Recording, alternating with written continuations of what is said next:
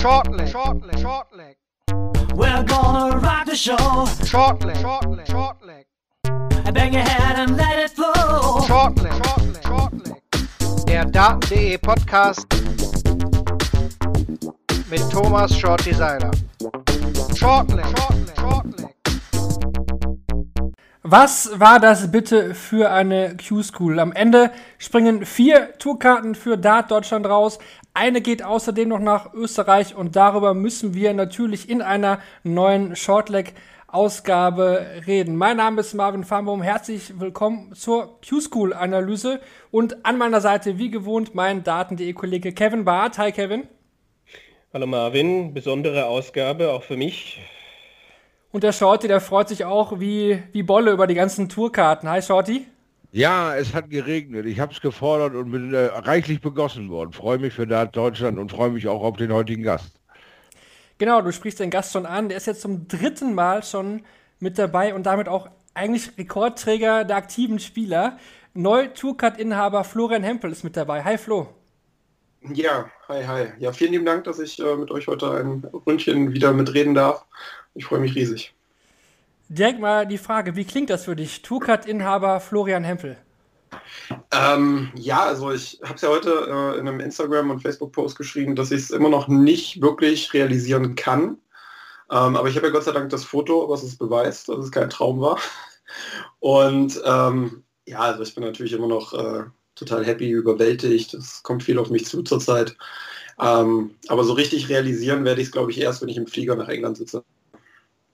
Genau, denn es geht ja schon bald weiter. Darüber reden wir später in der, in der Sendung. Am Anfang ist natürlich erstmal zu deinen, zu deinen Tagen, wie die verlaufen sind, zur Q-School allgemein in Europa oder in Niedernhausen besser gesagt.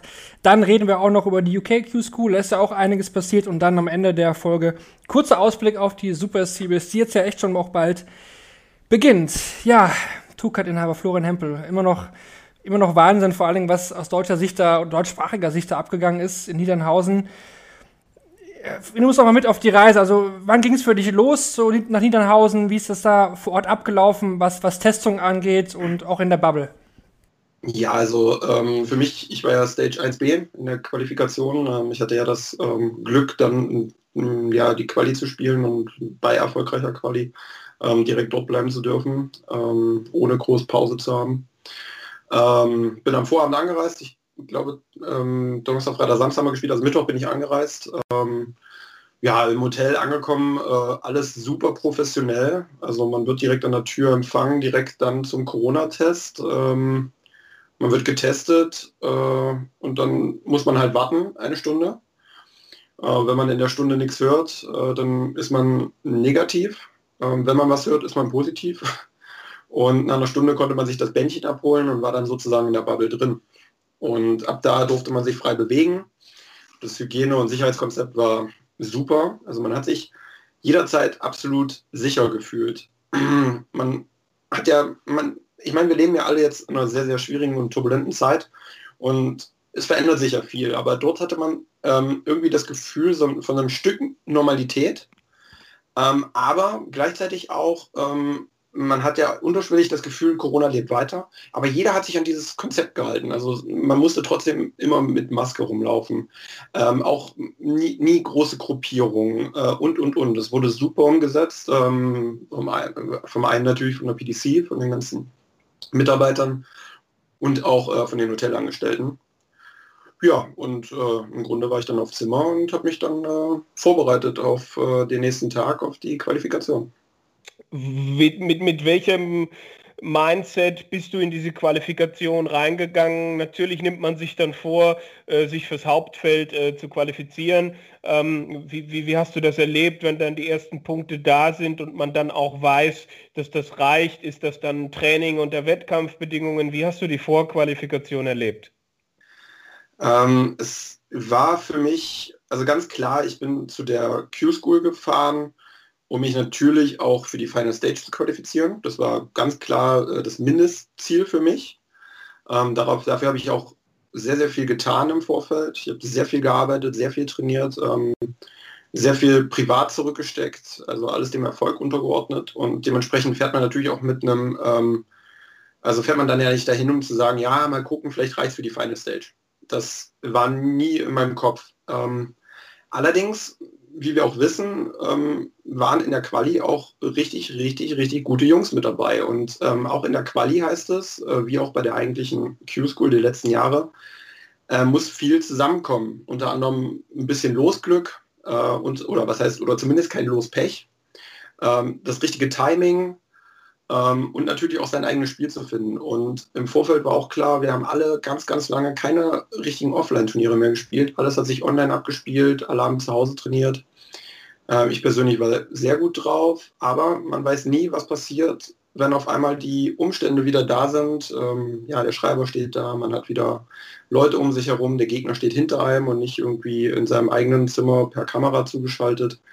Und da gab es ja auch die eine oder andere Überraschung in Stage 1a, und da ist man natürlich auch irgendwie gebannt, auch vor sich selber.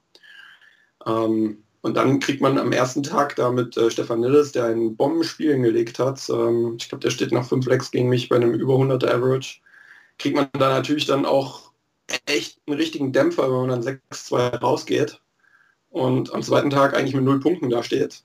Und ich denke, wow, okay, es sind halt auch nur noch zwei Tage.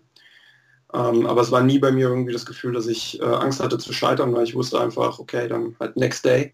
Und ja, am zweiten Tag habe ich es ja dann auch ähm, über den Tagessieg oder einen der vier Tagessieger ähm, ja, dann die Quali, direkte Quali für die Final Stage geschafft. Und dann war Pause einen Tag äh, für dich war das gut, war das nicht gut? Ich meine, letztendlich, du hast dich durchgesetzt, du hast die Karte gewonnen. Das heißt, man könnte jetzt sagen, dieser eine Tag Pause hat vielleicht nochmal gut getan. Aber wie hast du es erlebt? Ich meine, es gab ja auch den einen oder anderen Spieler, der sich im Hotelzimmer warm gespielt hat und sich dann vergessen hat äh, zu registrieren. Darauf musstest du ja dann nicht mehr achten. Aber wie, wie, hast, wie hast du die Pause äh, verkraftet? War es schwierig danach wieder? Wie, wie hast du es erlebt? Ähm, also im ersten Moment noch am, äh, im Turnier selber, ähm, vor dem Finale gegen Christian, ähm, war es eher so, war ich, war ich noch ein bisschen äh, skeptisch und also hatte so überlegt, okay, wenn du dir jetzt den Tagessieg holst, ähm, hast du morgen Pause, ob das gut ist oder nicht gut ist, ähm, da macht man sich natürlich die Gedanken. Also es ist jetzt nicht so, dass man dann sagt, okay, ich verliere das Spiel mit Absicht, damit ich morgen noch spielen kann. Das, das war nie der Gedanke dahinter. Aber man macht sich trotzdem Gedanken, wie, wie laufen dann die nächsten Tage weiter für einen selber. Und ähm, man hat ja dann auch drei Punkte sicher. Mit den drei Punkten wäre man ja auch ähm, gewesen, macht man Pause und registriert sich für den nächsten Tag gar nicht. Das waren alles Gedanken, die da mitgespielt haben.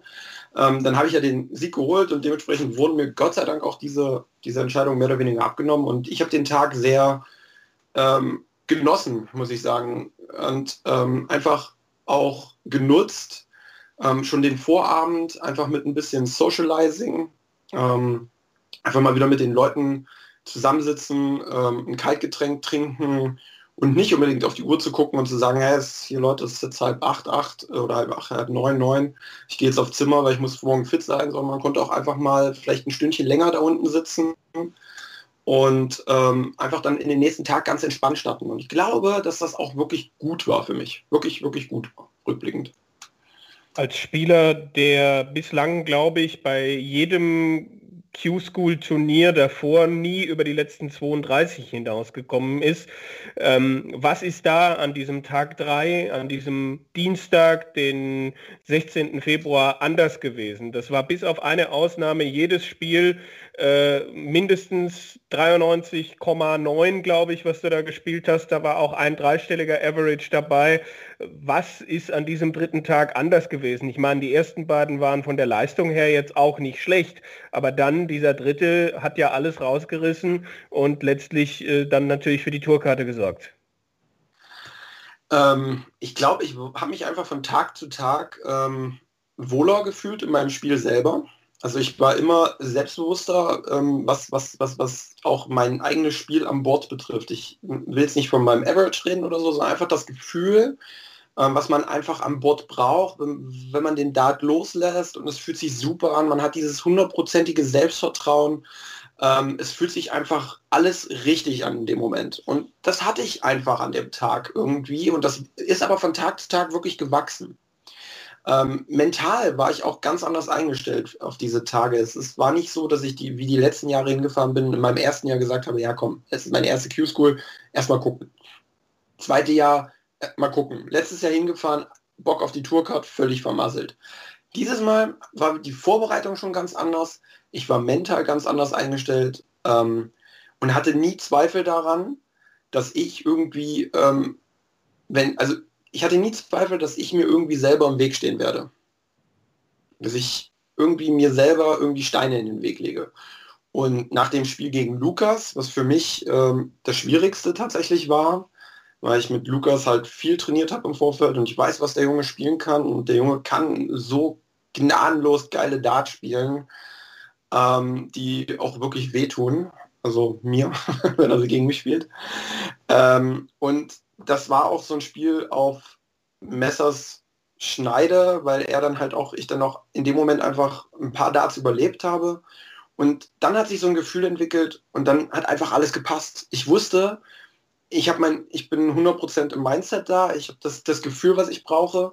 Es ist mir völlig egal, wer hinter mir steht. Ich, ich kann auch mal drei Aufnahmen ohne Triple spielen und ein hohes Finish bringen. Ich ähm, kann auch äh, mal drei Darts überleben, was ich in den letzten Jahren, bei mir hat sich so eine Phobie entwickelt, dass ich irgendwie immer das Gefühl hatte, ich werde niemals Darts auf Doppel überleben. Das hat sich irgendwann mal so eingebrannt. Davon habe ich mich gelöst und dann, dann läuft das halt einfach in dem Moment. Dann macht man sich über nichts mehr Gedanken, sondern ballert die Dinger da einfach rein und denkt sich, ja gut, äh, fängt mein Gegner mit 140, 180 an, äh, kann ich halt auch. ne? Also das, das, das ist dann halt einfach so. Das heißt, auch die Namen waren dann nichts mehr, vor dem du dich äh, in Anführungsstrichen gefürchtet hast, wo du dir Gedanken gemacht hast, weil nach Lukas Wenig kam ja dann irgendwann an Nils Sonnefeld, der schon eine Tourcard gehabt hat und dann kam ein Martin Schindler, der eine Tourcard gehabt hat. Immer wieder 6-2, 6-2, 6-2. Es war ja fast langweilig. Es tut mir auch sehr leid, dass ich da nicht mehr Spannung ähm, ja, äh, zugelassen habe. Ähm, ja, also ähm, Namen, also wenn man, wenn ich eins gelernt habe im Dart, ist es äh, den Respekt am Board vor jedem Spieler zu haben, aber den Respekt vor einem Namen ab, abzulegen. Weil wenn du ähm, also zu viel Respekt vor einem Namen hast, ähm, den ja auch wirklich zum Beispiel Raymond von Barnefeld einfach mit sich trägt, ähm, dann, dann hat man einfach irgendwie fehlen dann wieder ein, zwei Prozent. Ähm, das äh, soll nicht heißen, ich bin respektlos. Gar nicht. Aber man darf nicht zu viel Respekt vor einem Namen haben, weil auch diese Spieler können halt auch mal nicht ihr A-Game zeigen. Und gegen Nils Sonnefeld hatte ich einen Tag vorher gespielt. Ähm, und das Spiel habe ich ganz klar auf Doppel verloren. Ähm, ich lasse so viele Darts auf Doppel liegen. Ich verliere das Spiel 6-2. Hätte ich da ganz normal meine Doppel getroffen, ähm, hätte ich das Spiel vielleicht gewonnen oder wahrscheinlich gewonnen, wenn der Spielverlauf der gleiche gewesen wäre. Ähm, und das Gefühl hat man dann am nächsten Tag und dann steht man halt auch da und denkt sich, ja gut, dann, dann halt heute. ähm, ja, und wenn dann auch ein Martin kommt oder ein John Michael, äh, wo man denkt, ja, okay, die, die Jungs sind auch wirklich alle top, aber ganz ehrlich, da kann ich noch 20, 30, 40 Namen raussuchen, die sind alle top. Ähm, aber ich weiß halt auch, dass ich ganz, ganz, ganz gut bin als jemand, der in den Niederlanden auch regelmäßig Turniere spielt, ähm, wie sehr war dir dein Finalgegner äh, Luc Peters ein Begriff? Ein sehr guter Freund sogar. Okay. Also mit Luc, ähm, Luc treffe ich sehr, sehr häufig. Der wohnt, glaube ich, so anderthalb, zwei Stunden weg von mir. Und dementsprechend fährt man sehr, sehr viele Turniere ähm, gemeinsam oder beziehungsweise trifft dich auf sehr vielen Turnieren hier in der Region. Ähm, nicht nur in, in Holland, auch er ist, ist öfteren in Deutschland unterwegs und äh, wir hatten unsere erste Begegnung vor zwei oder drei Jahren, 2018, in Geldern in der McDart Arena ähm, im, äh, bei den Geldern Darts Championships und da hatten wir das erste Mal das Vergnügen, im Finale gegeneinander zu spielen. Und ähm, ja, ich weiß natürlich, was, was für eine Granate Lüge ist. Also der kann ja auch äh, Dart spielen. Die sind halt auch äh, ja, Weltklasse. Und ähm,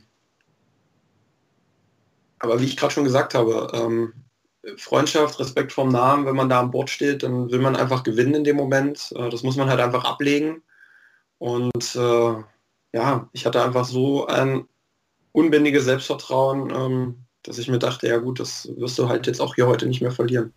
Das, das finde ich, hat man auch gemerkt, sorry, also ähm, wo ich da einsteige. Ich finde zum Beispiel, ich habe das ja auch verfolgt, den Tag bei Dart Connect und dann vor dem Finale, ich meine, Luke Peters hat wirklich, äh, wirklich sehr, sehr stark gespielt und äh, ist ja auch letztes Jahr ich, internationaler deutscher Meister geworden, hat er auch gewonnen in, in Steinfurt, glaube ich. Und äh, ich war sogar einer meiner Picks auf die Tourkarte äh, in unserem Forum, das mal nebenbei.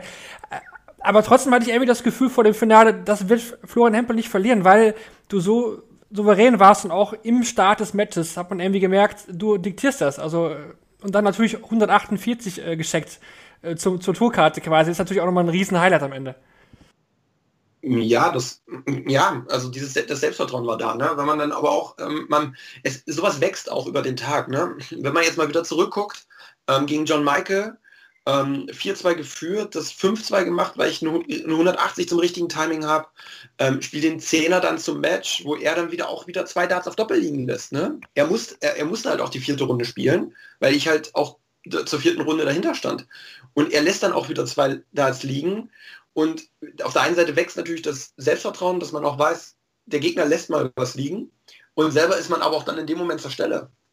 Ähm, und mit so einem Gefühl dann ins Finale zu gehen und da, sich da einfach hinzustellen und die Darts fliegen zu lassen und du fängst mit 140, 139 an, äh, bastest mit 73, indem du Triple 19 und Doppel 16 wirst, weil dir der ein bisschen nach unten wegrutscht ähm, und äh, aber weißt, okay, du kriegst noch mal drei ähm, und sagst, okay, dann machst du es jetzt sicher auf 19, 18, Doppel 18 und weißt äh, eigentlich, bevor du ans Okay gehst, schon, dass der Doppel, dass der Doppel da drin ist.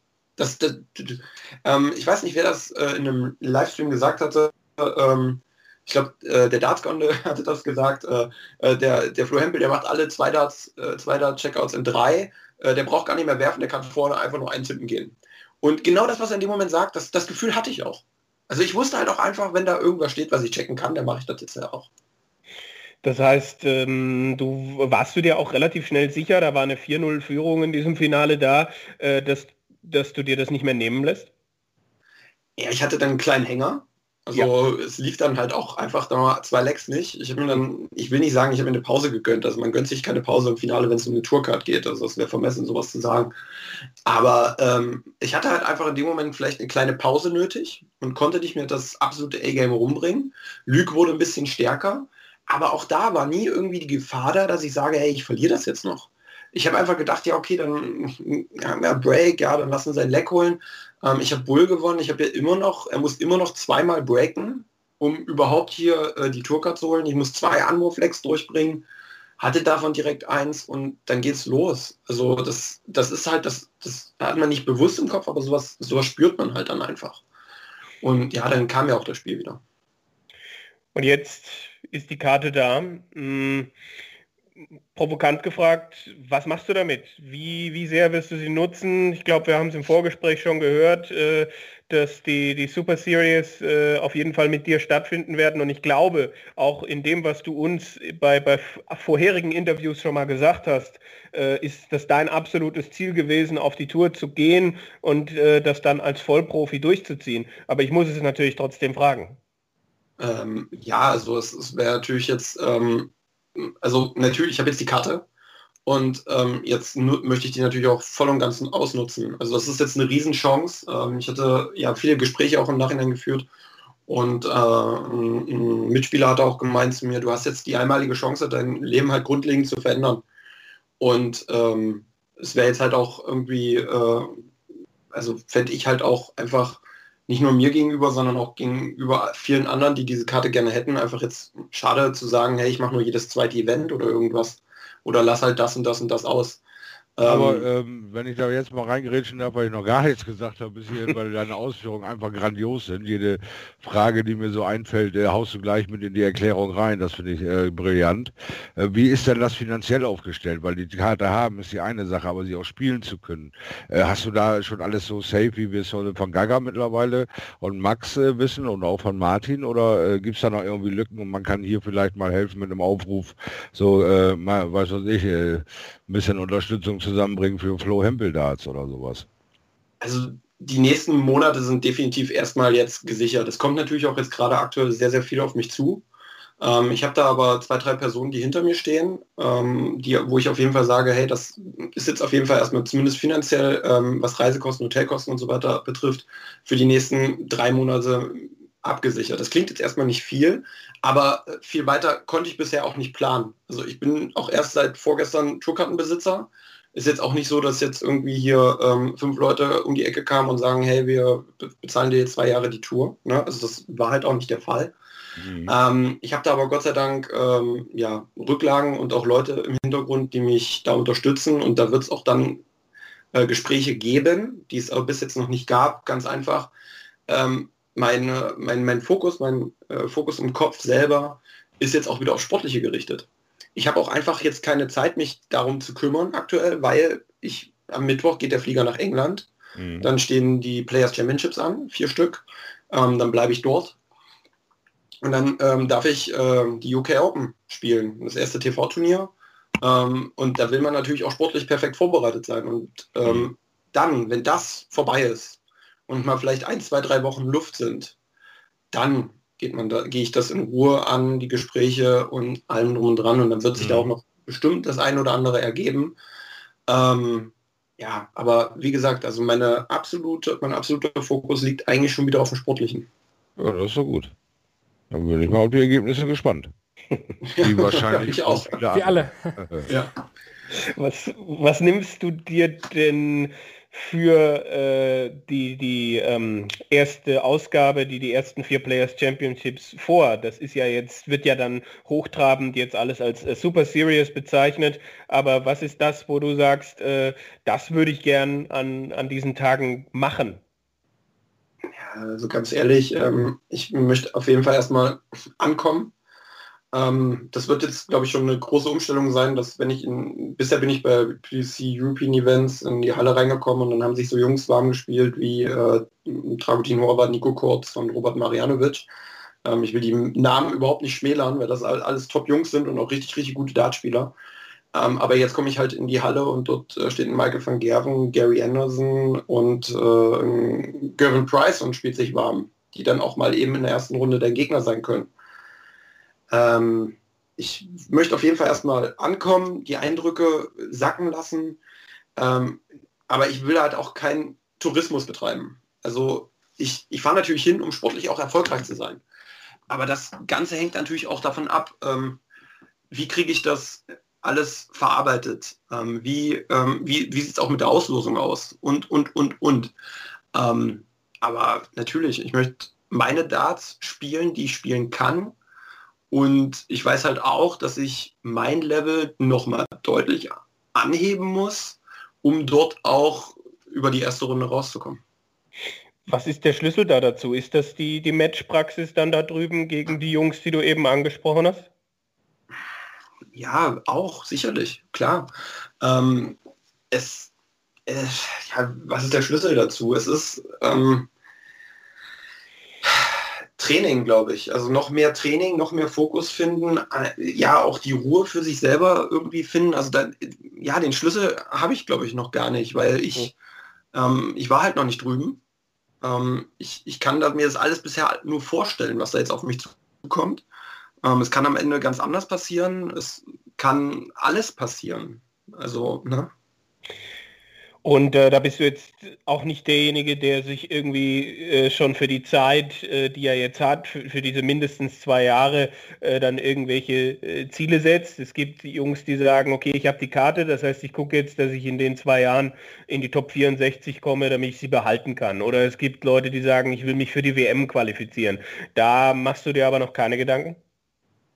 Mm, nee, Gar nicht. Also natürlich, ähm, wenn ich die Karte einmal habe, möchte ich sie natürlich nicht wieder hergeben, freiwillig. Klar. Mhm. Ähm, natürlich soll, ist das das Ziel, in zwei Jahren die Karte zu behalten.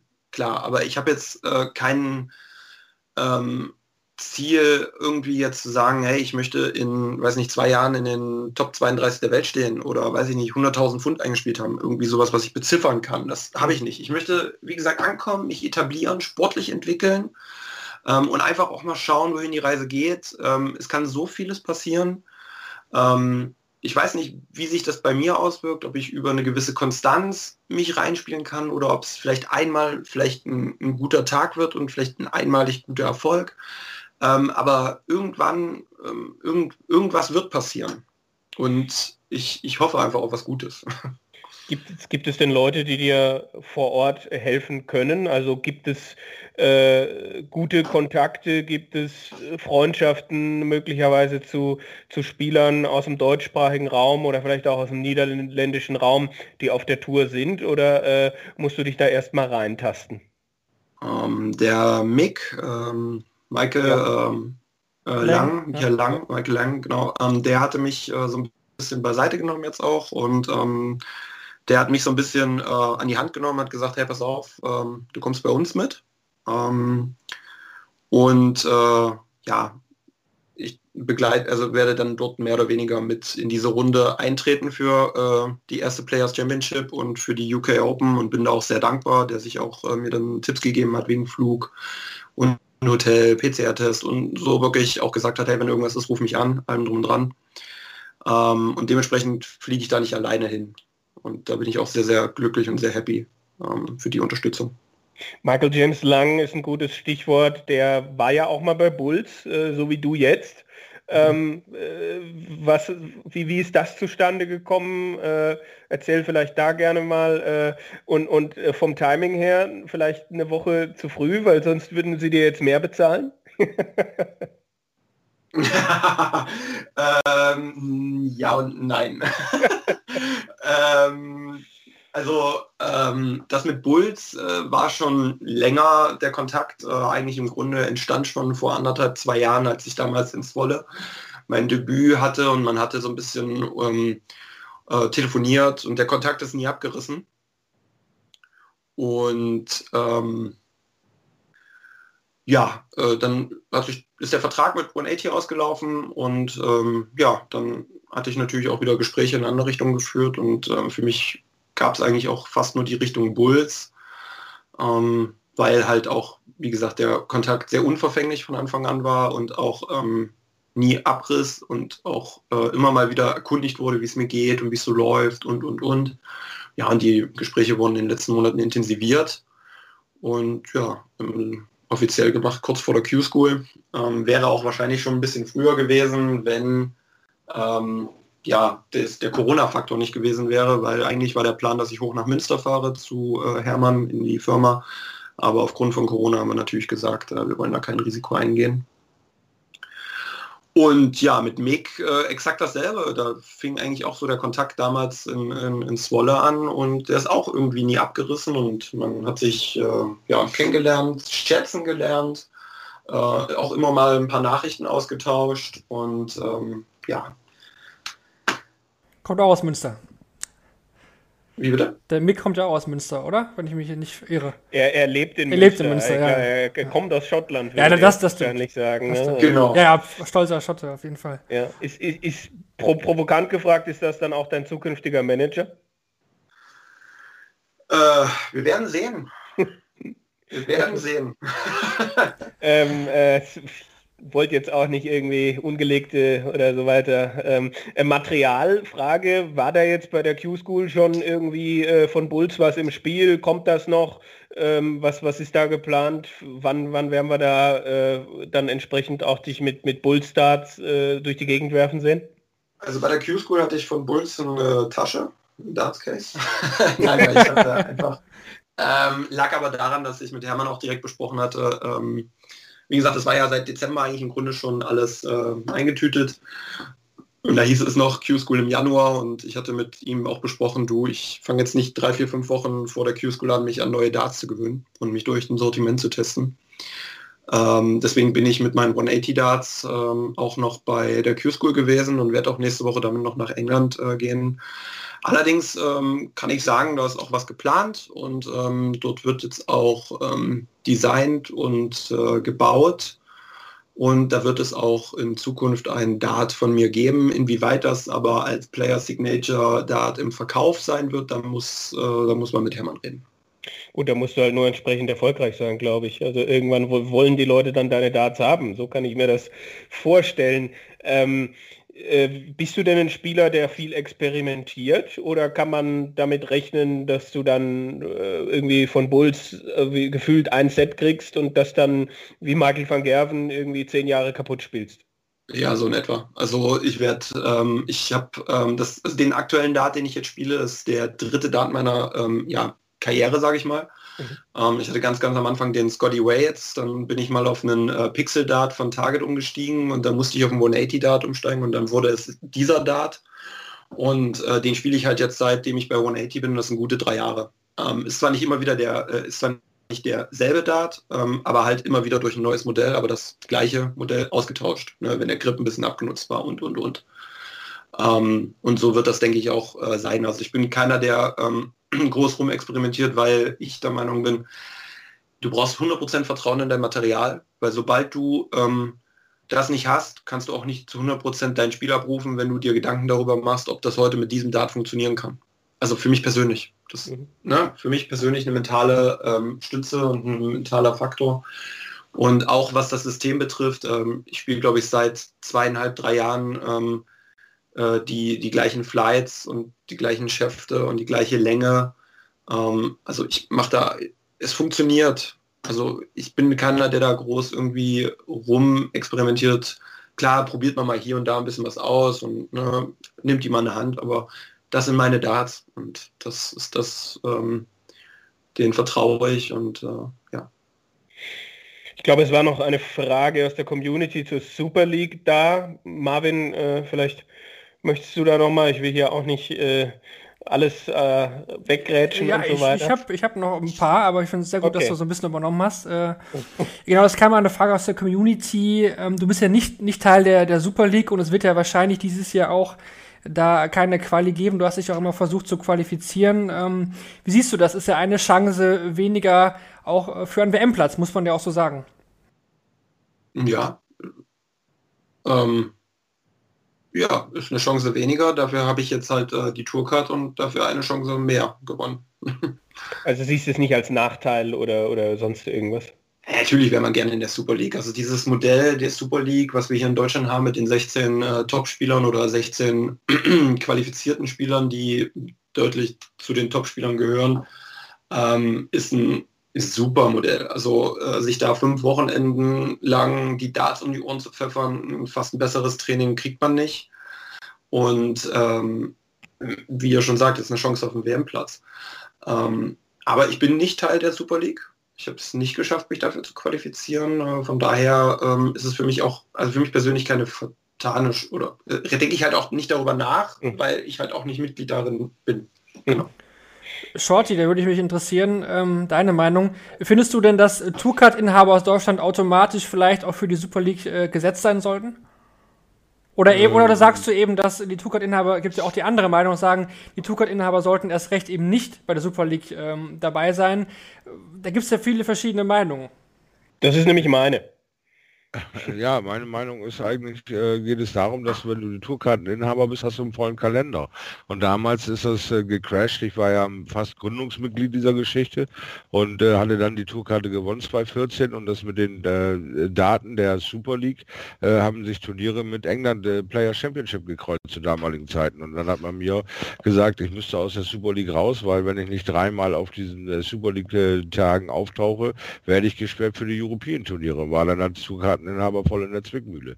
Und danach habe ich mich nie wieder um die äh, Super League bemüht. Wie das jetzt äh, geregelt ist, weiß ich nicht. Aber der Kalender ist randvoll als äh, Tourcard-Inhaber. Und ob du da dann eben so ein ähm, Wochenende immer noch für die Super League brauchst unbedingt, glaube ich nicht. Also deshalb äh, habe ich damit kein Problem, dass Tourkarteninhaber keine Super League Startplätze bekommen automatisch. Hm. Auf jeden Fall ein Thema, was du vielleicht nochmal an anderer Stelle ausführlich bereden können mit dem System auch der Super League oder generell vielleicht auch mit dem Unterbauten. Das hatten wir ja schon mal uns äh, vorgenommen. Nochmal zu dir zurück, Flo. Du bist ja eigentlich relativ schnell in diese Dart-Szene jetzt auch, auch reingekommen. Wir hatten ja schon in unserer ausführlichen Ausgabe mit dir, die wir gerne nochmal ans Herz legen, also gerne nochmal reinhören, äh, über gesprochen. Du kommst ja ursprünglich vom Handball und bist ja eigentlich jetzt schon in ja, weniger Zeit, in kurzer Zeit in den letzten Jahren so in diese Dart-Szene auch auch reingekommen, hast jetzt irgendwie nicht die Development Tour durchgespielt oder jahrelang Challenge Tour Erfahrung. glaubst du, dass du deswegen auch ein bisschen mehr Zeit brauchst, vielleicht auch als andere neue Tourcard-Inhaber, die schon diese PDC-Systeme kennen von, den, von diesen Turnieren auch vom Ablauf her? Weiß ich nicht. Also da ich es nicht kenne, kann ich ähm, nicht sagen, ob ich da irgendwie ähm, einen Nachteil habe. Ähm, Im Grunde, äh, meine, in meiner Vorstellung ist es so, es wird wahrscheinlich ähnlich ablaufen wie bei einem ähm, European Qualifier. Es wird eine Auslosung geben, man weiß genau, an welchem Board man ist, kann das auf TV Dart Connect verfolgen, nur dass die Gegner jetzt halt andere Namen sind. Ähm, und ja, ähm, äh, natürlich England, äh, anderes Land, andere Anreise, allem drum dran. Klar, auch jetzt aktuell noch mit Corona, ähm, noch ganz andere Umstände, Bubble und, und, und. Ähm, das haben aber auch viele und andere. Ähm, aber am Ende äh, sage ich auch immer wieder, das Schöne an diesem Sport ist, ähm, das Okay hängt immer 1,73 hoch, äh, das, das Okay genau, das Bull hängt immer 1,73 hoch und äh, das Okay ist 2,37 davon entfernt. Ähm, und ja, das ist immer und überall auf der Welt gleich. Und ich weiß nicht, wie viel Zeit ich dafür brauchen werde. Es wird, denke ich, nicht daran liegen, dass ich auf einmal in England spiele statt in Holland oder in Deutschland. Wie gehst du ähm, mit Rückschlägen um? Weil es ist ja schon die Möglichkeit da, und das haben wir auch schon von vielen Spielern erlebt, du fährst so einen, so normalen Player Wochenende, sagen wir jetzt mal nicht Corona, sondern du fährst da freitags hin, Samstag, Sonntag zwei Turniere und du verlierst äh, beide Mal in der ersten Runde und gehst mit null Pfund wieder nach Hause und hast im Hotel ja auch viel Zeit darüber nachzudenken. Wie glaubst du, gehst du mit sowas um? Was ja durchaus passieren kann. Was auch äh, das ein oder andere Mal definitiv passieren wird. Also da kann man, äh, da ist man nicht gefreit von. Also da haben wir schon ganz andere Spieler erlebt, die das auch äh, oder gesehen, die das auch erlebt haben.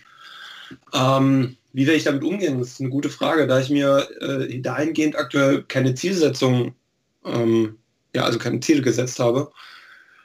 Ähm, natürlich sind Niederlagen immer schmerzhaft. Und wenn man natürlich dann auch sieht, ja, okay, das wären halt hier mal 500 Pfund, da vielleicht 1000 Pfund gewesen und so weiter, dann ähm, tut das vielleicht doppelt und dreifach weh. Auch klar.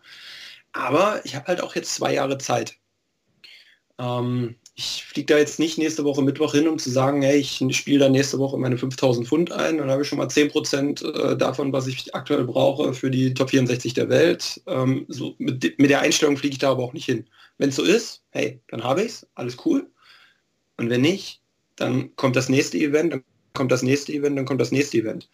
Wie das Ganze irgendwann in anderthalb oder zwei Jahren aussieht, wenn ich vielleicht nicht so erfolgreich war und mir noch ganz viel Preisgeld fehlt und ich, es, es droht die Tourcard zu verlieren, dann wird es wahrscheinlich ein ganz anderer Druck. Aber jetzt, ganz am Anfang, heißt es erstmal immer noch hinfliegen, ankommen, ähm, auf der einen Seite Spaß haben, spielen und äh, sportlich den Fokus finden und ähm, ja, sportlich so erfolgreich sich zu etablieren, wie es nur geht was glaubst du, wie wichtig wird es sein, schnellstmöglich diesen, diesen ersten Sieg auf der Tour einzufahren? Glaubst du, dass, dass das schon auch ein richtiger Löser sein kann, wenn du denn jetzt in, in der Super Series jetzt ähm, Teil 1 da auch schon mal ein Spiel gewinnst? Natürlich, jeder Sieg ist toll. Ähm, also das ja, also ich, ich denke gar nicht so weit, dass ich sage, der erste Sieg ist irgendwie wichtig. Also ähm, wir haben es auf der Pro Tour auch schon erlebt, dass es da einige Spieler gab, die auch mal äh, ein Average von 79 gespielt haben, ähm, weil das dann auch passiert. Das sind alles nur Menschen. Und äh, es gab aber auch schon Spieler, die ja mit einem 108er Average äh, sind, die dann ja auch in der ersten Runde raus gewesen. Ähm, dass, ich, dass ich auch bei einem 108er Average mitspielen kann, habe ich ähm, ja, zumindest am Practice Board und auch an dem einen oder anderen Turnier, ähm, ist jetzt nicht PDC, war schon bewiesen. Ähm, dass ich über einen 79er drüber springen kann, habe ich auch bewiesen, aber ich habe auch schon mal bewiesen, dass ich gegen einen 79er verlieren kann. Also es kann halt immer alles passieren. Inwieweit das der erste Sieg für mich wichtig ist, ob der lösend sein kann, frage mich das vielleicht in drei Monaten nochmal, wenn ich noch keinen habe. ich hoffe, die Frage möchte ich nicht stellen in drei Monaten, auf keinen Fall. nee, das, äh, das ja. wollen wir nicht. Ja, cool. Ähm, ja, lass uns auf jeden Fall auch über den Modus noch reden. Du hast es ja schon gesagt, ähm, Stage 1a, 1b und dann die Final Stage. Würdest du sagen, dass dieser Modus dir auch jetzt auf jeden Fall geholfen hat, diese erste Stage, um auch wieder so ein bisschen auch reinzukommen und nicht direkt diese vier Tage feuerfrei und alle, alle hauen sich gegenseitig die Köpfe ein? Ja, man hat halt einfach drei Turniertage mehr. Ähm, Worum es dann in diesem Moment ging, war glaube ich gar nicht so, weil es ist ja jetzt nicht so, dass man sagt, man fährt da drei Tage hin, macht eine Quali und dort ähm, laufen jetzt keine so tollen und super Spieler rum. Also da sind ja trotzdem noch sehr, sehr viele. Ich glaube äh, 112 oder wie hatten sich über die äh, Dings qualifiziert? 114? Also fast das gesamte Feld musste genauso durch die Quali ähm, äh, wie ich auch. Und es waren halt einfach nur drei Tage mehr. Ähm, natürlich ist so eine Vorauswahl ähm, für die spätere Final Stage von Vorteil, wie ich finde, weil du dann doch nochmal aussortiert hast und es somit, ähm, ja, wie sage ich das jetzt am besten diplomatisch, ähm, ohne jemanden irgendwie auf die Füße treten zu wollen, weil das ist das Letzte, tun? was ich möchte. Wie bitte? Soll ich es tun? sag, sag du es bitte. Halt, äh, nein, ich, ich, glaube, ich glaube, ich weiß, was du sagen möchtest. Ne? Wir, wir haben halt einfach auch äh, Spieler gesehen, auch in den äh, Vorqualifikationen, die einfach ähm, Niveau gespielt haben, wo, wo du weißt, dass du weder auf der Pro Tour der PDC noch auf der Challenge Tour äh, noch in der Super League irgendwie äh, mitspielen könntest. Da waren stellenweise einfach auch 55er, 45er und glaube ich auch einmal ein 36er Average irgendwie mit dabei. Und wir haben leider Gottes das Problem der offenen Auslosung. Das heißt, wenn die alle mitgeschwommen wären, wenn wir die Q-School so gespielt hätten wie in den Jahren davor, dann hätte es halt Spieler gegeben, auch das hat es hier immer wieder mal gegeben, ähm, die die äh, Glück hatten und immer wieder auf diese Jungs getroffen sind. Ähm, und so kann sich auch mal eine Straße bis in die letzten 32, bis in die letzten 16 entwickeln. Und so wurde das zumindest minimiert. Das ist zumindest äh, meine Meinung. Mhm. Ja, in etwa so würde ich das, äh, hätte ich das jetzt auch gerne ausgedrückt. Das definitiv. Aber eine Sache, die jetzt auch heiß diskutiert worden ist, und da kommen wir vielleicht auch dann gleich schon zu den weiteren Tourcard-Gewinnern. Ähm, Kevin, da würde ich dich gerne fragen, die, mhm. diese, diese Liste, die Q-School-Liste, wir reden ja jedes Jahr drüber, über die Rangliste kommen ja auch immer Spieler durch, nicht nur die Tagesgewinner wie jetzt Flo Hempel, sondern auch ähm, ja die erfolgreichsten Spieler über die vier Tage gesehen, die es nicht direkt geschafft haben. Mhm. Da gibt's natürlich dann immer die Punkte, die man sammelt und natürlich auch ähm, Leckdifferenz, gewonnene Lecks.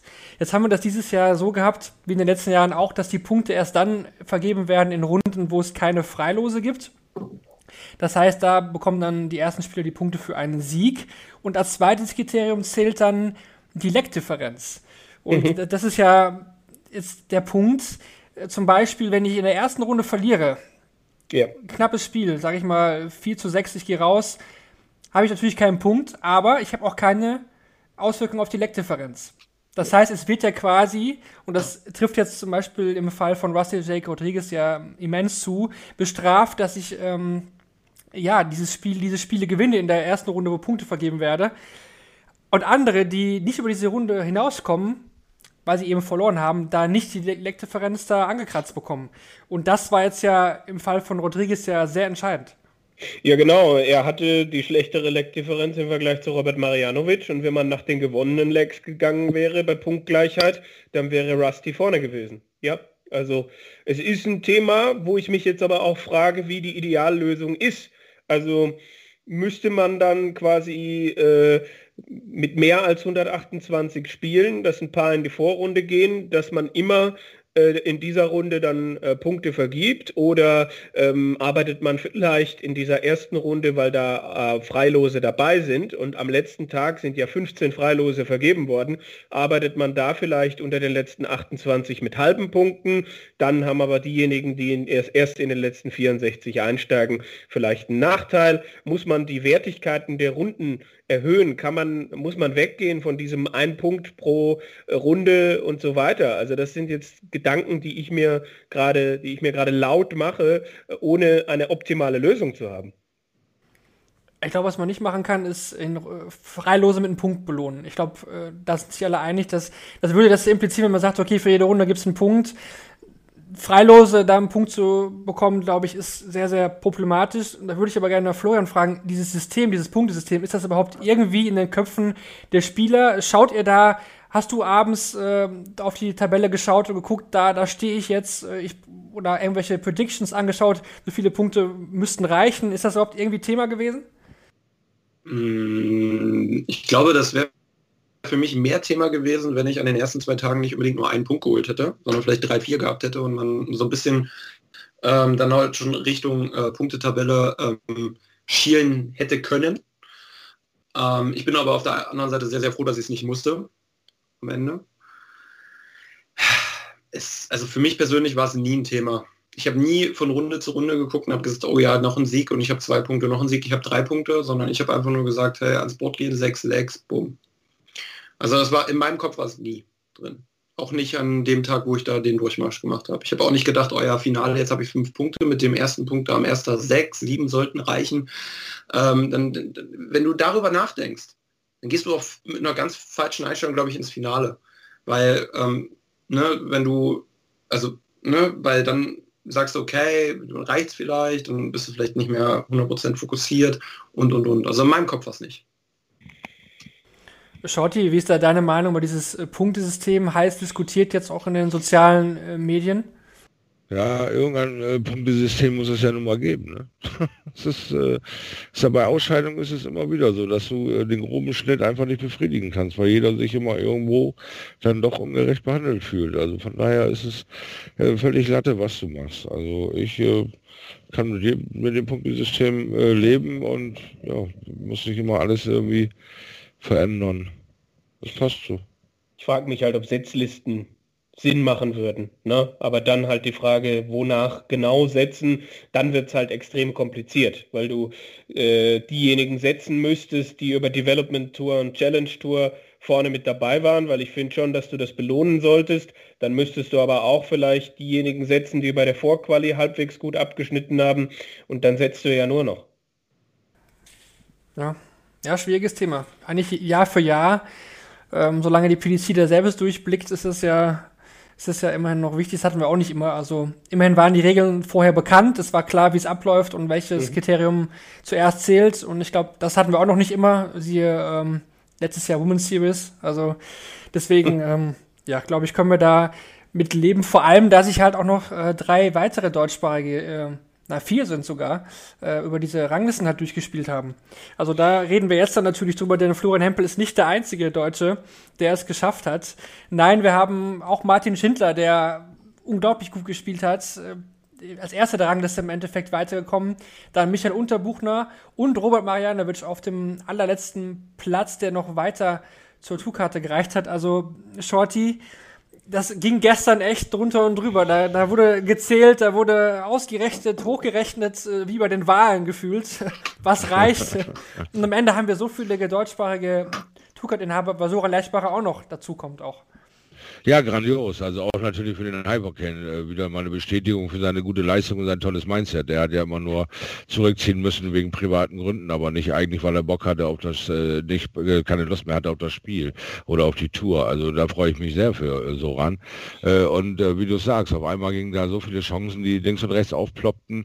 Erstmal Martin mit seiner grandiosen Rekordeinstellung von 123,5 Average gegen Stefan Dillis, ein Wahnsinnsspiel abgezogen und seine Leistung gekrönt mit dem Neuner gegen Barney, kann das Spiel zwar nicht gewinnen, aber kriegt dadurch auch noch die Tourcard auf der Reihe. Also das muss ein Wahnsinnsbestätigungs, äh, äh, ja, vier Tage für Martin gewesen sein, auch inklusive der äh, ersten Challenge-Stage-Geschichte, dann eben sieben Tage, äh, weil er ja nun äh, einer der Corona-Ersten äh, zurückziehen musste, wegen, als es dann ausbrach und die Tourkarte nicht so richtig verteidigen konnte, weil er halt viel in seinem Umfeld hatte, die Risikopatienten da waren und Risikoleute waren und er da den Vernünftigen machte und da seine Tourkarte in meinen Augen nicht so richtig verteidigen konnte und grandios gearbeitet hat im Hintergrund, weil diese Leistung, also da kann man nur die Hüte vorziehen, war also wirklich toll mit anzusehen und die Krönung mit dem Neuner noch gegen eben den, der am meisten beachtet wurde auf der Q-School, kommt Barney zurück oder nicht, äh, ist das was oder nicht und er hat uns wirklich lange äh,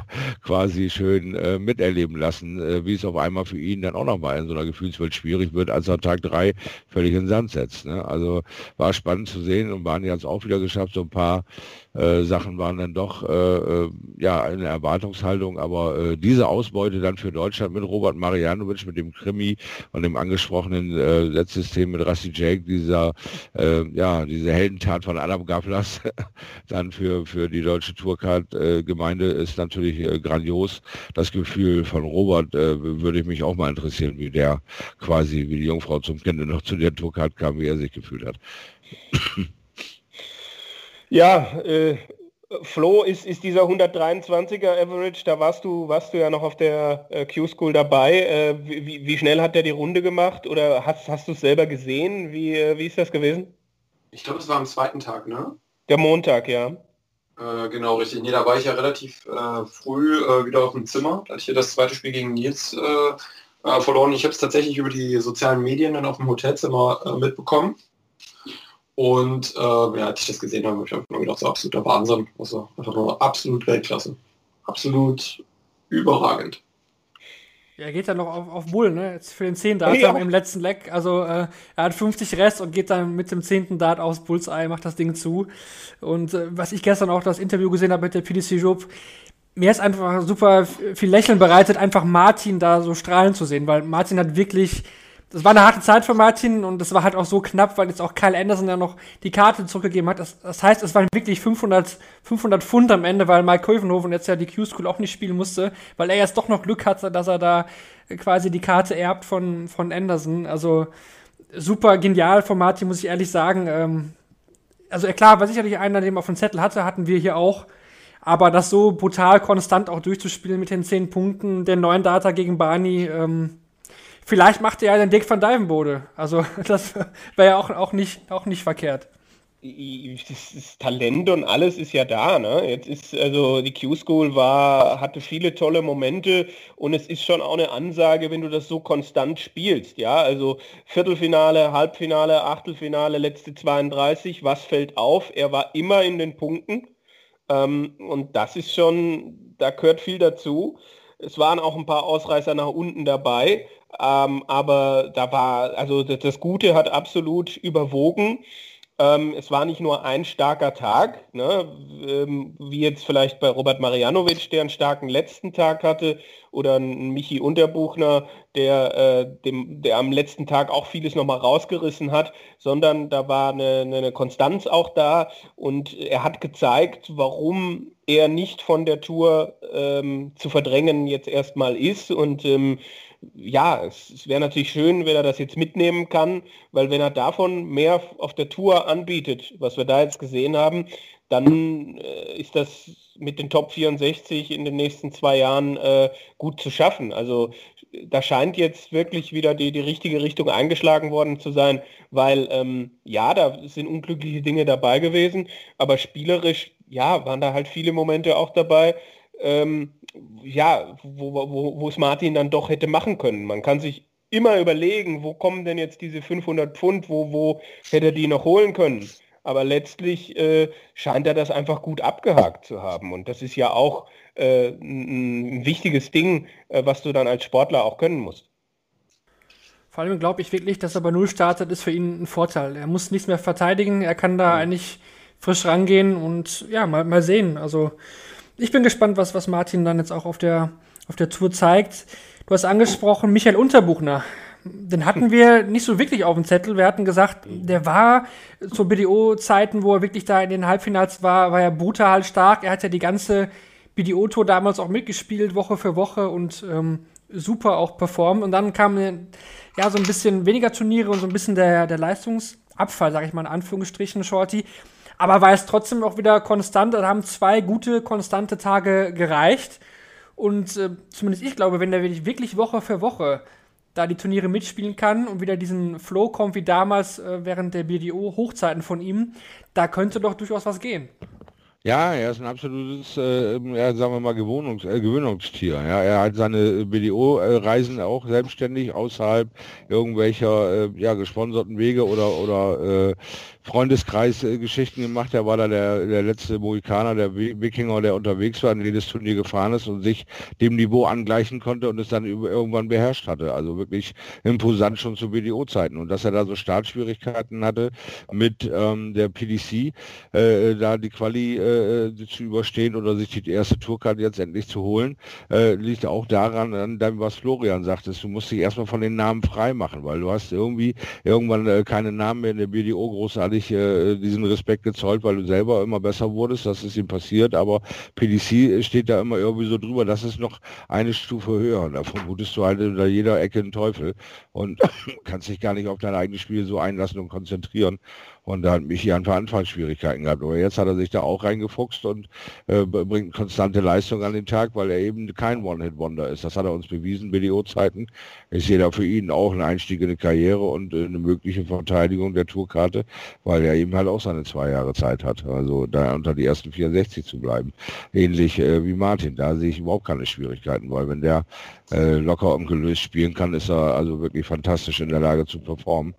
Und äh, ja, das ich sehe sehr, sehr positiv äh, in diese vier Tourcard-Holders äh, die nächsten zwei Jahre, dass wir da wirklich äh, positiv überrascht werden von allen vieren.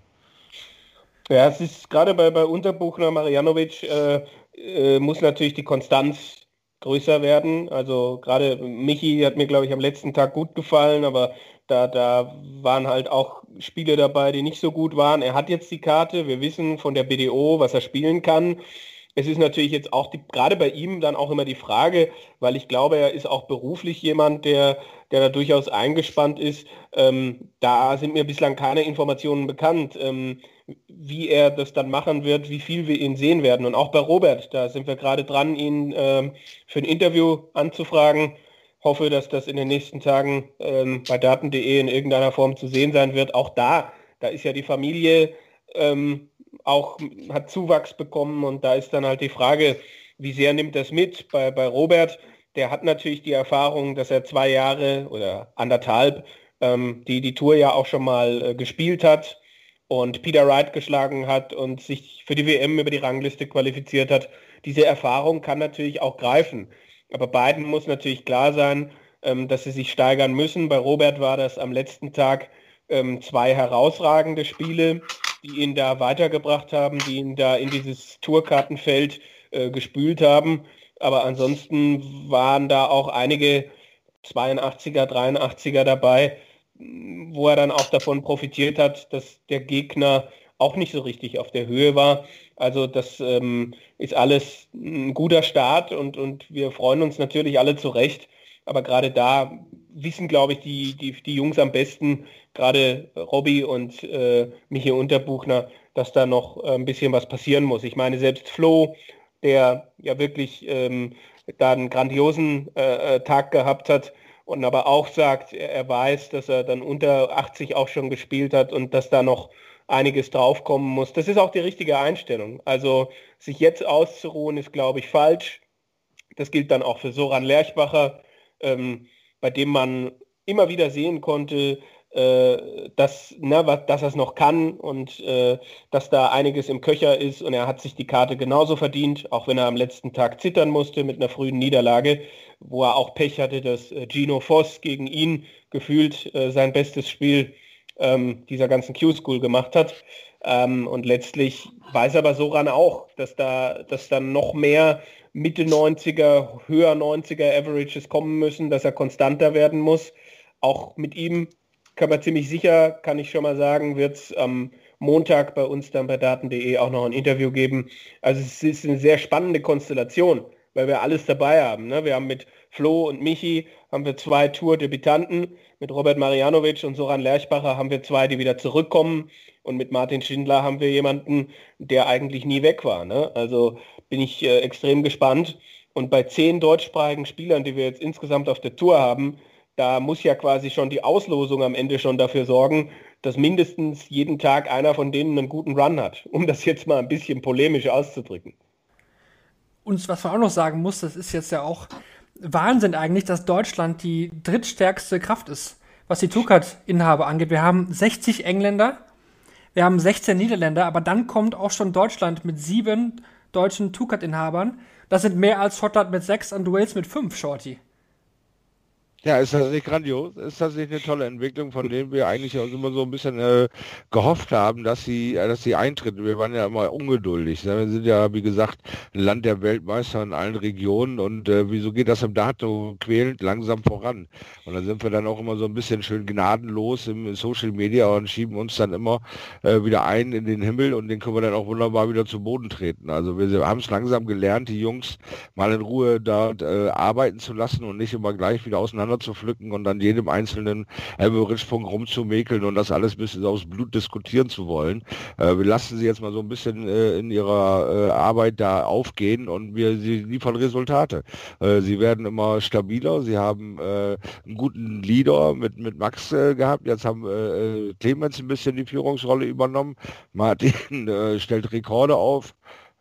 ja, also es ist langsam an der Zeit, äh, das zu genießen, was wir da haben und äh, nicht gleich wieder in der Erwartungshaltung zu verfallen und alle gleich wieder unter Druck setzen zu wollen. Also ich werde mir jetzt erstmal diese zwei Jahre genießen und als äh, drittstärkste Kraft ist das natürlich ein grandioses Gefühl. Also macht einfach Spaß zurzeit. Dann gehen wir nochmal die, die weiteren Tourcard-Gewinner durch am ersten Tag. Ähm, da war es Gerte Voss, den hatten wir hier eigentlich klein geredet, zumindest äh, Kevin Münch hätte das getan. An der Stelle Grüße. Wollen wir nee, Gerte Voss, der wird mit nichts zu tun haben. Doch, hat am ersten Tag. Das war wie mit mir und Steven Bunting. Ja, Steven ja genau. überhaupt irgendwas zu tun haben. Ja, ja, ja. Dann äh, Nentjes, äh, super stark am ersten Tag im Finale, am zweiten Tag das Ding gewonnen. Dann Florian Hempel hat mir schon genannt natürlich. Und Boris Kolzow auch zum ersten Mal ein Russe mit einer Tourkarte mit als Tagessieger am mhm. letzten Tag. Dazu dann Nietz Sonnefeld über die Rangliste. Adam Gaflas, der junge Tscheche. Da haben jetzt auch zwei Tschechen dann auf der Tour neben Karel Sedlacek. John Michael hat die Karte auch behalten. Und, und, und? Raymond van Warneveld. Genau, Raymond van Warneveld. Darüber müssen wir natürlich auch noch reden. Da würde mich interessieren, Flo, wie hast du Barney vor Ort wahrgenommen? Also, das ist ja schon nochmal so ein, klar, das sind su super viele gute Spiele, aber wenn der Raymond von Barnefeld rumläuft, als äh, zigfacher Weltmeister, der hat ja nochmal eine ganz andere Aura, oder? Hm, ja, natürlich ist es auf einmal äh, was, was ganz anderes, weil du halt auch weißt, okay, wir, wir spielen halt hier eine Quali für die Pro Tour und äh, normal kennst du äh, den Kerl halt einfach nur aus dem Fernsehen vor 17.000 Leuten äh, in Rotterdam äh, vom Orangenen Meer auf der Bühne stehen. Und jetzt äh, kämpft er um die gleichen Punkte und um das gleiche Ticket wie du selber. Ähm, aber ähm, es war, er hat sich ganz normal wie jeder andere auch äh, verhalten. Also er war sehr, sehr ruhig, sehr fokussiert, sehr konzentriert ist immer so zwischen seiner, ähm, ja, seinem, seiner, ich will nicht sagen Ecke, weil es war keine Ecke, weil da, wo er halt saß am Tisch ähm, und den Practice Boards und halt auch zwischen den Spielboards äh, gependelt und ähm, ja, das ein oder andere Gespräch geführt. Ähm, ja, unter anderem, äh, also meistens natürlich mit den Landsleuten. Und äh, ja, aber der, er war sehr ähm, ja, fokussiert, sehr ruhig. Also er war jetzt nicht irgendwie jemand, der da hingekommen ist und gesagt hat, hey, ich bin hier fünffacher Weltmeister, ich möchte irgendeine Sonderrolle spielen. Überhaupt kein bisschen. Ähm, in keinster Weise hat sich, äh, ja, hat, hätte ich auch nicht erwartet, aber kann man natürlich auch irgendwie, kann, also ne, gibt es ja trotzdem, die Möglichkeit besteht ja. Ähm, ja, also sehr, sehr fokussiert. Dann werden wir mal sehen, was Barney dann auf der Tour dann, dann spielt. Also mich hat er schon überzeugt. Ähm, sicherlich war diese Niederlage gegen Stefan Belmont nicht eingeplant am, am dritten Tag. Also musste auch ein bisschen zittern noch äh, gestern, aber es hat gereicht. Es war sehr konstant, starke Spieler mit dabei. Tja, mal, mal sehen, was, was Barney dann echt äh, reißt. Zumindest hat er den Eindruck gemacht, Kevin, dass er, dass er wirklich Lust mhm. hat. Ähm, ja, also er hat, er hat äh, sein, sein niedrigster Average war, glaube ich, an diesen Tagen. Äh, Shorty hat gemeint, wir brauchen jetzt nicht mehr jeden Average zerpflücken, deswegen mache ich es jetzt äh, trotzdem. Äh, sein, sein, niedrigster Average war, glaube ich, irgendwie 89, noch was. Und da waren viele gute Leistungen dabei, auch ein paar dreistellige. Die, die, die Matches gegen Martin waren von beiden Spielern äh, große Klasse. er ist, ja, er ist gut gestartet. Jemand von der DPA hat es dann direkt für eine Sensationsmeldung gehalten, dass das eine Enttäuschung für Raymond van Barneveld ist, am ersten Tag im Achtelfinale an Martin Schindler zu scheitern. Ähm, was soll ich dazu sagen? Naja, ähm, am, dann, dann ist er ins Halbfinale gegangen am zweiten Tag. Und dann habe ich auch gedacht, naja, das wird schon alles problemlos sein. Und dann trifft er da auf äh, Stefan Belmont und geht da raus und dann denkt man schon auch, okay, kommt er jetzt ins Grübeln, kommt er jetzt ins Wanken? Dann hat er natürlich ein bisschen Losglück gehabt, dass er da auf den Daniel Meyer getroffen ist, der glaube ich nie mehr als 65 gespielt hat, hat dem dann einen ordentlichen Whitewash verpasst, aber dann kam es halt zu dem Spiel gegen Benito van de Pass, der ja gegen Barney nochmal richtig stark gespielt hat und das war so ein Spiel, da hat er sich durchkämpfen müssen und hat das aber auch gut gemacht, gewinnt das 6-4 und da war dann der Knoten geplatzt. Danach äh, haut er den, den Willem Mandichers, macht er 6-0 weg und dann kann er ganz entspannt in dieses Spiel mit Martin Schindler gehen. Also da waren schon viele Momente dabei, ähm, wo ich dann so dachte, hey, okay, das kann Barney dann auch spielen, wenn er, wenn er voll dabei ist. Und äh, es gibt ja auch irgendwie einen, einen möchte gern äh, deutschen Spitzenspieler, der auf seiner Facebook-Seite gesagt hat, dass Barney ein, ein schlechter Verlierer sei und so weiter. Ich habe das auch schon erlebt, dass das passiert ist, aber letztlich ähm, hat er dann ja immer wieder auch die, die, die gute, die positive Einstellung gefunden, das richtige Mindset gehabt und das war in der Vergangenheit auch nicht so. Also gerade auch diese Konstanz von Barney. Ich habe ja gesagt, er muss es über einen Tagessieg machen, weil der zuletzt vor seinem Karriereende ja auch regelmäßig dann auch so Spiele dabei hatte, Anfang Mitte 80, wo du einfach nicht so viel bei der PDC dann mehr holen kannst. Und das war jetzt aber eine, eine Ansage. So, hey, äh, ich habe diese Aufgabe bewältigt und ich hatte Druck am letzten Tag, aber ich habe es trotzdem geschafft. Das heißt jetzt nicht, das hat er ja gestern auch gesagt, das heißt jetzt nicht, dass er irgendwie jetzt demnächst zwei, zwei drei Titel holt. Aber das heißt, glaube ich, dass er mit einem guten Gefühl da reingeht und auch, dass er jetzt sagt, die, die harte Arbeit fängt jetzt erst an. Das hat er ein bisschen gemeinsam mit Flo, glaube ich. Das ist, hat Flo so ähnlich formuliert und auch Barney sagt, ich muss jetzt noch mehr tun, und äh, dann möchte er natürlich sich für die WM qualifizieren und das traue ich ihm nach dieser Q-School zumindest auch absolut zu. Obwohl er gerne den Tagessieg gehabt hätte. Das hat er auch nochmal ja. deut deutlich gesagt, dass irgendwie wollte er das unbedingt, das wäre ihm wichtig gewesen, glaube ich, aber trotzdem am Ende zählt die Tourkarte und äh, ja, das hat er ja auf jeden Fall eindrucksvoll auch erreicht. Bevor wir dann noch mal einen kurzen Abstecher nach Milton Keynes machen, ein, zwei Personalien möchte ich trotzdem noch erwähnen. Ja. Also Lukas Wenig fand ich zum Beispiel sehr, sehr stark. Ich finde, Flo, du hast ja auch mit ihm dann vorher trainiert. Da finde ich es fast schade, dass es nicht gereicht hat, weil ich finde, der hat sehr, sehr viel angeboten, was auch sehr viel Hoffnung macht, auch äh, für die Zukunft. Und wahrscheinlich können wir ja auch sagen, es sieht so aus, als ob er die UK Open spielen dürfte. Wenn das mit den Nachrücken über die Hugh School All of Merit alles so passt und die PDC das dann hoffentlich auch so durchzieht, wie sie geplant haben, wäre Lukas Wenig auch bei den UK Open mit dabei.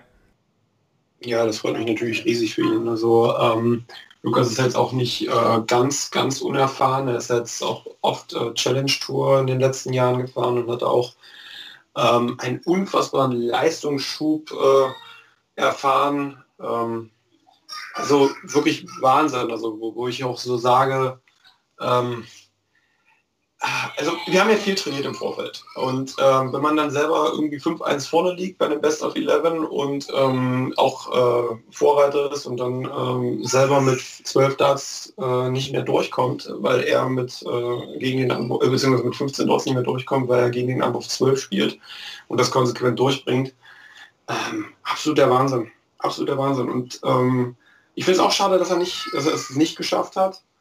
Ähm, aber ich wünsche es mir für ihn, dass er bei den UK Open einen richtig geilen Tag erwischt und dass es für ihn da sehr weit geht.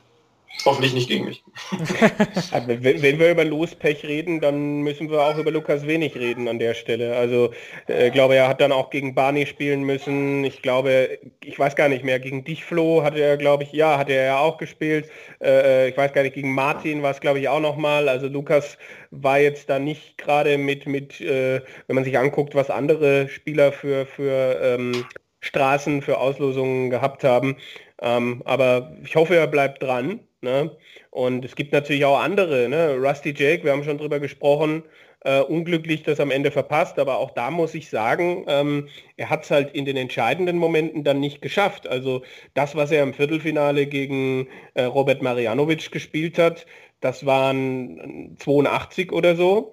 Das war halt einfach nicht genug. Ähm, er hat, Rusty war der von den Österreichern, der uns am meisten gezeigt hat, was das Potenzial ist und der für mich auch immer konstanter wird und wo es auch nur noch eine Frage der Zeit ist, bis der auf die Tour geht. Bei seinem Bruder Roby John muss ich gestehen, ja, weiß ich nicht, was jetzt passiert. Ist diese Q-School eine Zäsur für ihn? Wird da jetzt ein Knick in der, Ka also was, was passiert da jetzt? Er hat ein Management, wie sehr äh, werden die ihn da noch, wird er dann jetzt die, ähm, hier Challenge Tour und European Tour spielen, aber davon zu leben ist natürlich auch schwierig. Ähm, macht er jetzt wieder einen regulären Job? Das hat er, also das sind jetzt so Fragen. Und auch bei Roby, da spielt er dann mal, gestern dreht er auf und spielt eine 106, noch was, wo du denkst, ja, das ist es. Und dann gegen Adam Gavlas 25 Punkte weniger. Und das war von beiden Rodriguez gestern das Problem. Am Ende kann man sich über Punkte und Leckdifferenzen ärgern, aber die Chancen, ähm, die waren auch gestern da. Absolut. Und ansonsten, vielleicht müssten wir auch noch kurz über Nico Kurz reden. Ja, wollte ich auch noch kurz machen. Trotzdem noch auch da der Hinweis, also Rusty und Roby werden auf jeden Fall auch bei den UK Open dabei sein. Ja. Und es könnte auch sehr, sehr gut sein, also im Fall von Rusty, wenn er dann wirklich spielt, dass er auch jetzt bei den ersten Player Championships mit dabei sein wird, denn zum Beispiel ein Demi Vandenberg wird ja nicht spielen können. Der wurde ja gerade frisch operiert und mhm. ein oder andere Absage wird es da geben und da jetzt ja wirklich über die ähm, Q-School All of Merit ähm, kumuliert zwischen UK und Europa da nachgerückt wird, ist es sehr, sehr wahrscheinlich, dass äh, ein Rodriguez da mit dabei sein wird und UK Open, wie gesagt, sind sie auch alle, alle mit dabei. Aber klar, ähm, du hast es schon gesagt, Nico Kurz, Shorty, das war natürlich ein Name, den wir alle genannt haben, wo wir dachten, über die Konstanz, über, sein, über seine Stärke wird er es machen. Ja, er hat jetzt keinen Punkt eingefahren. Und ähm, ja. das ist dann doch überraschend. Ja, ja, und am meisten ist sicherlich Nico überrascht aufgrund äh, wie viel kann eigentlich schräg laufen? Nicht auf den Punkt vorbereitet sein. Es gibt, weiß was ich, wie viele Gründe, äh, das hin und her zu schaukeln. Ich habe äh, nicht wirklich eine Idee, was Nico äh, quasi ja so im Weg stand und was äh, er sich vielleicht äh, das irgendwie einfacher vorgestellt hat. Ich habe äh, wirklich keine Ahnung. Ich bin ratlos, weil ich bin auch nicht so nah dran an Nico. Vielleicht hat Flo da mehr Ideen, was da genau passiert ist, wieso da eigentlich diese Erwartungshaltung bei uns allen geschürt wurde, aber so gar nicht aufging. Das hätte ich jetzt auch gefragt, ob Flo was mitbekommen hat. Nee, also kann ich äh, nichts, also wirklich nichts zu sagen, was da ähm, gewesen sein könnte, also im Hintergrund. Ähm, auch gar nicht darüber kommuniziert. Also ich weiß nicht, finde es auch immer ein bisschen schwierig während den Tagen. Also würde es auch selber ein bisschen doof finden, wenn die Leute zu mir kommen würden und sagen, hey, was ist los bei dir? Äh, bei dir läuft es ja nicht. Ähm, das will man halt auch wirklich in den vier Tagen auch gar nicht hören. Ähm, ich weiß nicht, also ich hatte ihn jetzt auch nicht so oft am Practice Board oder irgendwo erlebt. Ähm, jetzt am Abend mal gesehen, da war er ganz locker drauf, ganz, ganz ordentlich. Also, es, also mir wäre nichts aufgefallen. Also wenn, dann muss irgendwie was ähm, im anderen Umfeld passiert sein, aber da müsste man Nico direkt fragen. Also da, ja. Es wird ja noch Chancen geben. Ich glaube, er hat noch ein Jahr Development Tour offen, oder? Also ist er noch jung genug? Ich glaube, oh das wäre das letzte, oder? Jetzt müsstest du in das Daten.de Spielerprofil von Nico kurz gucken. Ich, ich meine, er ist ähm, ein der jünger als Martin, oder? Dann müsste das ja eigentlich noch klappen. Ja, ja. also. Also wenn. Das ist aber, ist halt aber auch die Frage, ne? was, was, macht, was macht er jetzt draus? Er hat noch die Super League und so weiter. Wie lange beschäftigt ihn das? Der Nico ist eigentlich jemand, wo man jetzt auch denken könnte, dass, dass er das schnell abgehakt hat. Ähm, aber es ist schon wirklich ähm, markant gewesen. Also äh, kein, kein einziges äh, Spiel bei der Qualifying School über 90. Ähm, am, am, gestrigen Tag dann auch mal eine 73 dabei gewesen, mal eine 79. Das ist, ähm, da habe ich dann auch schon gedacht, naja, ob Nico jetzt vielleicht ein bisschen zu sehr ähm, sich auf der Bühne wohlfühlt und irgendwie zu lange nicht mehr auf dem, auf dem Floor gespielt hat, aber durch die European Tour Qualifier ist er ja auch durchgekommen.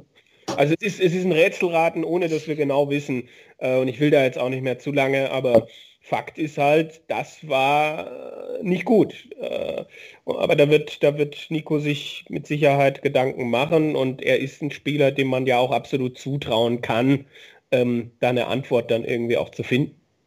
31. Januar 97 ist er mhm. geboren, heißt er ist 24 und heißt, er dürfte noch. Ja, weil er nach dem 1. Januar genau. Ähm, vielleicht ja. ein, ein, schneller Weg. Also es könnte, wenn er sie nicht vorhat, äh, vielleicht sind ja auch wieder Turniere in Deutschland Development Tour, die wird er ja bestimmt spielen. Mhm. Und wenn er dann noch ein Wochenende oder so England mitnimmt, mit seiner Stärke, ist das auf jeden Fall ein guter Weg zur Tourkarte. Wir werden sehen, ob es, ob es nutzt oder vorhat überhaupt. Ähm, ja, trotzdem sicherlich, äh, Nico Kurz wird auch wieder seinen Weg weitergehen und wir werden wahrscheinlich nächstes Jahr dann den nächsten Anlauf sehen. Also da machen wir uns auf gar keinen Fall irgendwelche Gedanken. Eben noch der Blick rüber. UK Q-School wurde ja auch gespielt in Milton Keynes. Da wurden auch einige Tourkarten vergeben. Da wollen wir jetzt ein bisschen rüberfliegen. Wir hatten schon im Vorgespräch schon ein bisschen geflapst. Kirk, Kirk Shepard, äh, kriegen wir da irgendwie einen dummen Spruch mit rum. Zum vierten Mal äh, Kirk Shepard in der Q-School die Tourkarte geholt. Wahnsinn. Also, das ist jetzt auch. Gescheppert hat's da. Da hat's gescheppert. Und äh, weiß ich nicht, also Wahnsinn, muss man auch mal loben. Also da immer durchzukommen, vor allem UK, ist schon nicht ohne. Als Tagessieger direkt am ersten Tag der Final Stage. Ich weiß nicht, ich weiß nicht, ob man das loben muss. Also ich habe schon Respekt davor, ja. Äh, äh, Tagessieg, er hat es aber glaube ich auch schon mal über die Rangliste gemacht. Aber das ist dann halt immer so die Frage, so Shepard, auch Andrew Gilding, äh, Peter Hudson, das sind halt so Namen, wo du so denkst, jo, äh, seid mir nicht böse, Jungs, wenn ich euch jetzt nicht mehr zutraue als irgendwie zwischen Platz 75 und 85 in den nächsten zwei Jahren. Ähm, das sind Spieler, die, die alle ihre Momente hatten. Shepard, wir wissen es alle noch, Gilding, UK Open Halbfinale, das war die Saison 2015, wo er richtig stark drauf war, aber ist dann auch irgendwann so, so ein Cut irgendwie gekommen und ähm, das würde mich schon schwer wundern, wenn die genannten drei, allen voran Kirk Shepard, irgendwann nochmal ähm, einen, einen zweiten Frühling hätten. Also es gibt Namen, die ich interessanter finde, aber natürlich ist Kirk Shepard jemand, wo man immer wieder denkt, Mensch, er hat es schon wieder getan, ja.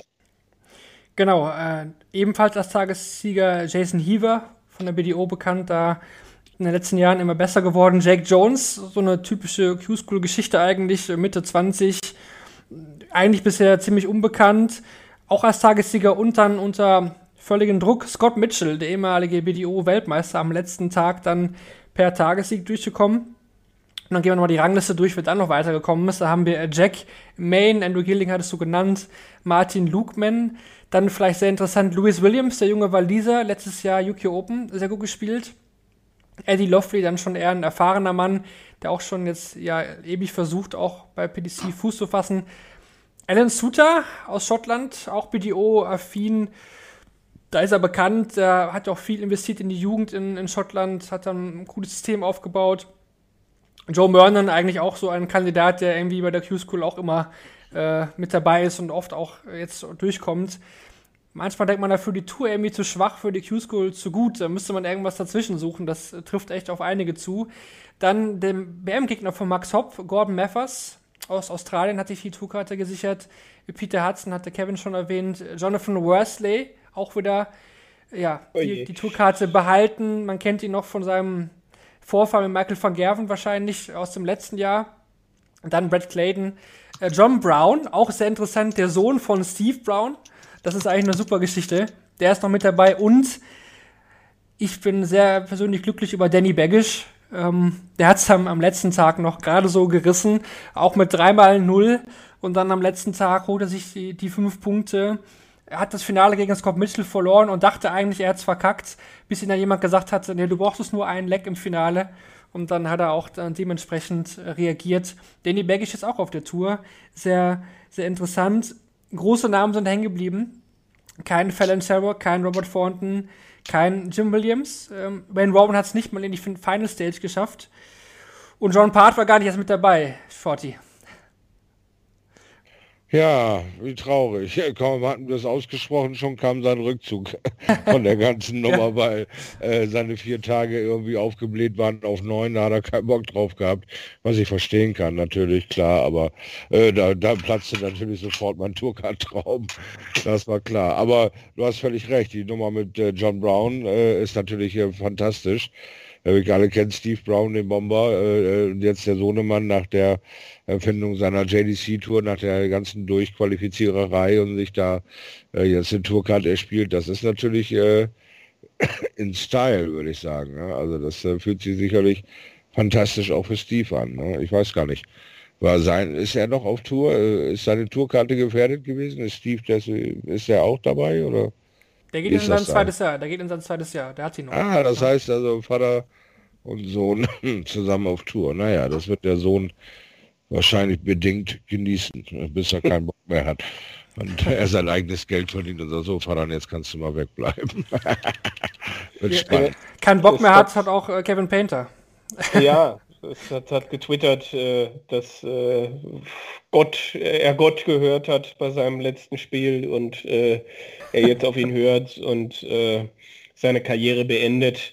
Ähm, das ist auf der einen Seite natürlich schade, aber auf der anderen Seite waren da ja auch einige Leistungen dabei. Ich glaube, ich habe zwischendurch was von einem 71er Average gesehen, ähm, wo man dann auch merkt, okay, das ist nicht mehr der Kevin Painter von vor fünf, sechs Jahren. Mark Duckbridge war ja äh, halbwegs gut unterwegs. Ähm, das ist, glaube ich, auch jemand, der mit einer Verletzung ein bisschen zu kämpfen hatte. Bin ich gespannt, ob da in den nächsten Jahren nochmal was kommt. Ansonsten bin ich sehr gespannt, wie auch äh, das Shorty gerade angesprochen hat, John Brown, dann habe ich mir auch äh, notiert gehabt äh, Martin Lukeman, dann hatte ich mir auch noch Jason Heaver notiert, Alan Suter, ähm, was haben wir hier noch? Louis Williams, Danny Baggish natürlich, sehr gespannt, was da jetzt kommt noch mit ihm. Ein toller Bühnenspieler, wie kann der sich auf der Tour weiterentwickeln? Ähm, ja, das ist so das. Also UK Q School war für mich echt nochmal deutlich schwieriger zu überblicken. Ich finde es ein bisschen schade, äh, José Marquez, dass, äh, der Portugiese, der dort äh, in der Vorqualifikation einen neuen Data geworfen hat und auch immer wieder, immer wieder auch in der äh, Hauptstage gezeigt hat, was er so fabrizieren kann. Hoffe, dass da einfach auch für die Internationalisierung, dass da äh, noch seine Zeit kommt, dass das jetzt auch jemand ist, der dran bleibt, der vielleicht auch mal Challenge Tour spielt. Ähm, das, das äh, ist mir noch so ähm, vor der Nase rumgeschwebt, der Name. Ja, drei neuen Data tatsächlich. Der, Letz-, der letzte, den letzten gab es 2016. Dieses Jahr dann drei Stück. Martin Schindler, José Marquez, hattest du schon gesagt, und Shay McGurk hat auch eingeworfen. Äh, und wir haben jetzt 24 Nationen, die Tourcard-Inhaber stellen. Also auch da wird der Dartsport halt immer globaler. Das, was die PDC seit Jahren möchte. Und ja, diese Nationen werden dann eben auch bei der Super Series dann jetzt mit dabei sein in Bolton. Es geht weiter. Also jetzt äh, steht echt einiges an. Ähm, Flo hat ja schon gebucht. Wie wird's denn, würde ich gerne wissen, wie wird's denn bei dir aussehen? Bleibst du dann nach dem Player Championships in, in Bolton und dann geht's rüber zu den UK Open oder wie ist da der Plan? Kommst du nochmal zurück nach Deutschland? Nee, ich werde dort bleiben. Es ähm, macht einfach keinen Sinn, für drei Tage nochmal abzureisen. Ähm, zudem halt auch äh, die Bubble verlassen, dann mit dem Risiko vielleicht äh, wieder nicht wieder einreisen zu können nach England, weil vielleicht dann irgendwie aus Versehen positiver Test oder oder oder. Da können so viele Dinge passieren. Äh, wenn ich jetzt einmal drüben bin, dann bleibe ich auch einmal drüben ähm, und äh, reise dann nach den UK Open, äh, wann auch immer die für mich zu Ende sein sollen, zurück. Und da muss ich sowieso auch mal schauen, wie das da mit der Einreise ist. Normal muss man sich fünf bis zehn Tage in häusliche Quarantäne begeben und, und, und. Das sind noch viele Fragen, die ich jetzt so äh, die nächsten Tage klären muss. Und ähm, ja, aber erstmal rüber und äh, ja, da bleiben. Und wenn das so stimmt, wie wir es uns ausgerechnet haben, dann möchte ich das kurz nochmal acht Deutsche bei den UK Open mit dabei und auch sechs Österreicher. Also das ist, äh, das sind Rekorde und Albtraum für jeden Berichterstatter von daten.de, wenn er da dann erstmal 14 deutschsprachige Spieler abfrühstücken muss. Aber man, man freut sich natürlich auch, äh, offene Auslosung, ähm, was da so passieren wird. Michael äh, Rastowitz möchte ich an der Stelle noch kurz nennen, weil das auch noch ein Österreicher ist, der sich über die äh, Q-School Order of Merit aller Voraussicht nach, genauso wie Roby John und Rusty Jake Rodriguez und Lukas Wenig für die UK Open dann qualifiziert hat. Und wir hoffen stark, ähm, dass die dann auch alle von diesem Recht Gebrauch machen und ähm, dann auch, ne, das ist ja dann auch jetzt für, für Gabriel Clemens, Max Hopp, Menzo Suljovic, ist das dann nach äh, zwei Monaten Pause, ist dann die, die Super Series ein Aufgalopp. Ähm, bin ich sehr gespannt gerade bei Mensur, der hat ja eine große Aufgabe vor der Brust, einiges, was in den letzten zwei, drei Jahren passiert ist, dann doch mal auf den Kopf zu kriegen. Ähm, äh, spannend, spannend, auch Gabriel Clemens, Max Hopp, der ja gesagt hat, er will dieses Jahr wieder neu durchstarten. Da könnte man Schlagzeile um Schlagzeile noch bringen, aber ich glaube, an dieser Stelle können wir es auch mal gut sein lassen. Genau, Steffen Siebmann wird auch spielen. Das oh hat, ja, er, hat er äh, schon. Entschuldige. Ist auch zu Carella jetzt gewechselt. Der wird auch spielen, hat er gepostet. Und Harald Leitinger jetzt bei Schott unter Vertrag. Nehmen wir alles mit hier auch mit dabei. Also, das auf jeden Fall wird sehr, sehr freudig. Ist schon ein Meilenstein. 14 deutschsprachige Spieler bei den UK Open. Wow, das ist, das ist eine Ansage. Also, wirklich, wirklich cool. Dann kommen wir zum Abschluss der Sendung. Und die bildet, wie so oft, äh, ja, auch heute wieder die Trivia-Frage. Ich bin gespannt. Es ist gar nicht so kompliziert, glaube ich, heute. Ein bisschen Q-School-Historie. Und zwar lautet da die Frage: Wir haben ja bisher 15 Deutsche, die die Tourkarte bei der Q-School über die Jahre hinweg geholt haben. Auch Shorty zählt ja dazu. Und da ist die Frage, wie viele dieser Deutschen haben es dann über die Rangliste geschafft? Also nicht per Tagessieg, sondern über die Rangliste. Also was ist denn, was ist denn, wenn ein Spieler es zweimal geschafft hat über die Rangliste? Wie, wie wird das gezählt? Oder ist da einfach nur die Frage nach den Spielern? Genau, also du, wenn du jetzt die Spieler nennst, also wie viele oder genau, einer ist ja doppelt, das kannst du gerne schon mal vorwegnehmen. Ich weiß, wenn du im Kopf hast, aber vielleicht Okay, hat ja, Flo. Flo ja eine Idee noch. Ja. Ähm, also ich glaube, bis, bis, bis vor dieser Q-School war es einer. Mhm. Und deutschsprachig oder Deutsche? Deutsche. Nee, ne? Deutsche, Deutsche, ja. Deutsche. Ähm, und wir hatten ja jetzt, äh, waren es ja über die Rangliste dann am Ende drei. Also müssten es vier sein, ein davon doppelt. Also äh, wenn wir den nicht doppelt zählen, dann elf und wenn wir doppelt zählen, dann zehn. Zehn, Also nicht über die Ja, genau. Nicht, Rangliste. ja, so genau. rum. Ja. Genau. Genau, wir hatten bis dieses Jahr eigentlich nur Robert Marianovic, der es damals äh, über die Rangliste geschafft hat. Und dieses Jahr dann tatsächlich nochmal Robby und dann Unterbuchner und Martin Schindler. Also bisher hatten wir immer diesen einen Deutschen, den wir in den letzten Jahren per Tagessieg durchgemacht haben, Flo. Dann hatten wir Steffen Siebmann, wir hatten äh, Christian Bunse, Shorty, Shorty, Bernd Reuth, Michael Rosenauer. Also das, das äh, ist schon, schon stark, Shorty. Erinnerst du dich denn noch an diesen Tag damals, Shorty? Ist er noch präsent bei dir? Ja, nicht so äh, wirklich vergessen ist er, weil es war sehr überraschend. Es lief an dem Tag einfach äh, ja, von alleine und am Ende war es der größte Lohn, ja. Also es ist, es ist nicht ganz vergessen, weil es war einer der ähm, Tage, wo ich dann auch Leute geschlagen habe, die mich dann wieder ganz locker äh, im Jahr links überholten. Also es war, es war einfach äh, ja ein gutes Timing von mir, einen dieser Qualitage dafür nutzen zu können. Ich glaube, du hattest im Finale eine schöne 128, Triple 18, Triple 18, Doppel 10. Ja, irgendwie sowas, ja. meine ich auch. Dass du das, dass du das nur weißt, Kevin, ist schon, ist schon fast pervers. Und wir, wir, wir, hatten, wir hatten jemanden, äh, Will, Willi Hoberg war, glaube ich, äh, dort äh, und hat, hat für die Daten-Community berichtet. Das war noch eine Zeit für alle Kinder da draußen. äh, da, da gab es noch kein Dart Connect und auch die PDC hat dann alle zwei Stunden mal ein Update gebracht und du hingst die ganze Zeit auf der F5-Taste. Aktualisieren, aktualisieren. Absolut. Und es hat nichts, ist nichts passiert und ja. Gian Artut wäre noch zu nennen bei den Tagessiegern, Mike Langendorf wäre noch zu nennen bei den Tagessiegern, Gabriel Clemens wäre noch zu nennen. Und ich glaube, jetzt habe ich auch keinen mehr. Ja, auf jeden Fall. Erinnere ich mich auch noch gut dran, bis äh, dem Willi dann irgendwann das Handy abgenommen wurde. Weil, weil, weil alle bei uns immer geschaut haben und gefragt haben, warum haben die eigentlich Ergebnisse? Also das, Ja, das, waren, genau. das waren noch, noch Zeiten. Kein Dart Connect. Ja, Ja. Man, man kann gar nicht mehr ohne eigentlich. Also für die Nerds, die Q-School natürlich das absolute Nonplusultra. Ja gut, dann sind wir eigentlich durch für heute. Anderthalb Stunden circa haben wir über die Q-School gequatscht mit unserem Gast Florian Hempel. Flo, vielen, vielen Dank, dass du dir die Zeit genommen hast, obwohl du jetzt ja echt viel zu tun hast. Wir wünschen dir sehr, sehr viel Erfolg auf der Tour und würden uns natürlich freuen, wenn wir uns da zwischendurch nochmal hören und dann nochmal ein kleines Update machen, wie es dir denn so auf der Tour dann ergangen ist. Sehr gerne. Ähm, ja. Habe mich auch sehr gefreut, wieder bei euch sein zu dürfen und ja, vielen Dank für die Glückwünsche. Vielen Dank, Flo, und ich, äh, ja, sag mal Good Darts, ne? Zieh dir mal ja. die zwei Jahre rein und ich hoffe, du wirst nicht zu ernüchternd vor Ort, äh, sondern gibst einfach einen Pfeif drauf, was äh, die Umstände sind, lass einfach laufen. Ich freue mich drauf. Dankeschön, ich werde mein Bestes geben.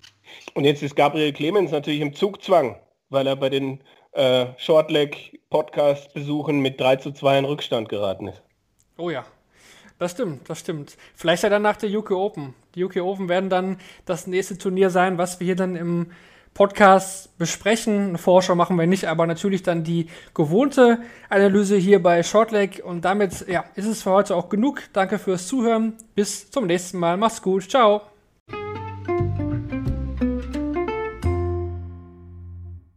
Schatz, ich bin neu verliebt. Was?